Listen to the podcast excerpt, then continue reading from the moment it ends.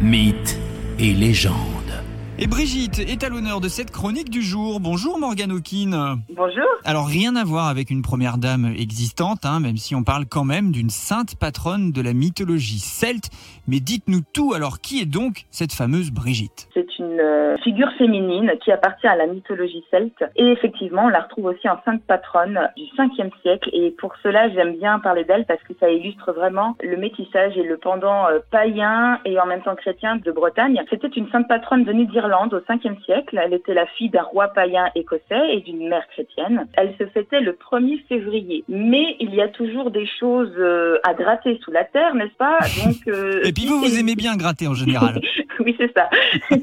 Quand on regarde bien, Brigitte vient en fait du prénom Brigide, Brigantia, qui signifie la très haute en celte. Et effectivement, c'était une déesse mère, patronne des artisans, des arts, du feu, du foyer, mais aussi de la fécondité, de la magie. Euh, et c'était aussi une déesse tisseuse. Elle était liée en fait avec euh, les moutons, la laine, le fuseau, etc. Et comme il n'y a pas de hasard, en fait, euh, elle est liée, cette déesse, à Imbolc, qui est une fête celte qui se fête justement le 1er février. Et ça, c'est des fêtes qui étaient bien avant l'arrivée de la sainte patronne euh, chrétienne. Elle était aussi la patronne des druides, des bardes, sachant que Sainte Brigitte était connue pour donner conseil auprès des femmes en quête de spiritualité sous un gros chêne. Et moi, pour moi, ça me fait quand même penser un petit peu à des figures de druidesse, ça. Donc, vous mhm. voyez, il y a toujours ce lien. Euh. Bah, D'ailleurs, j'en profite pour saluer au passage toutes les Brigitte qui nous écoutent, hein, qui sont certainement heureuses de ce que vous êtes en train de raconter sur cette grande dame.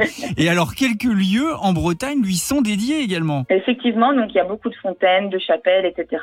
Et il y a ce mégalithe qui se trouve à Loco-Almandon, dans le Morbihan, qui s'appelle la quenouille de Sainte Brigitte. Donc vous voyez, il y a le côté mégalithe donc de l'ancienne tradition et euh, quenouille de Sainte Brigitte, parce qu'en fait c'est une sorte de menhir, ça s'appelle un lait en pointe, mhm. et euh, quenouille, donc je disais que Brigitte c'était la déesse du tissage, là on la lit du coup à Sainte Brigitte. Donc vous voyez, les deux se retrouvent dans ce lieu euh, plutôt magique. Donc quand on vous parlera en tout cas de Brigitte, vous penserez maintenant aussi à cette sainte patronne de la mythologie celte. Merci beaucoup Morgane. Merci beaucoup.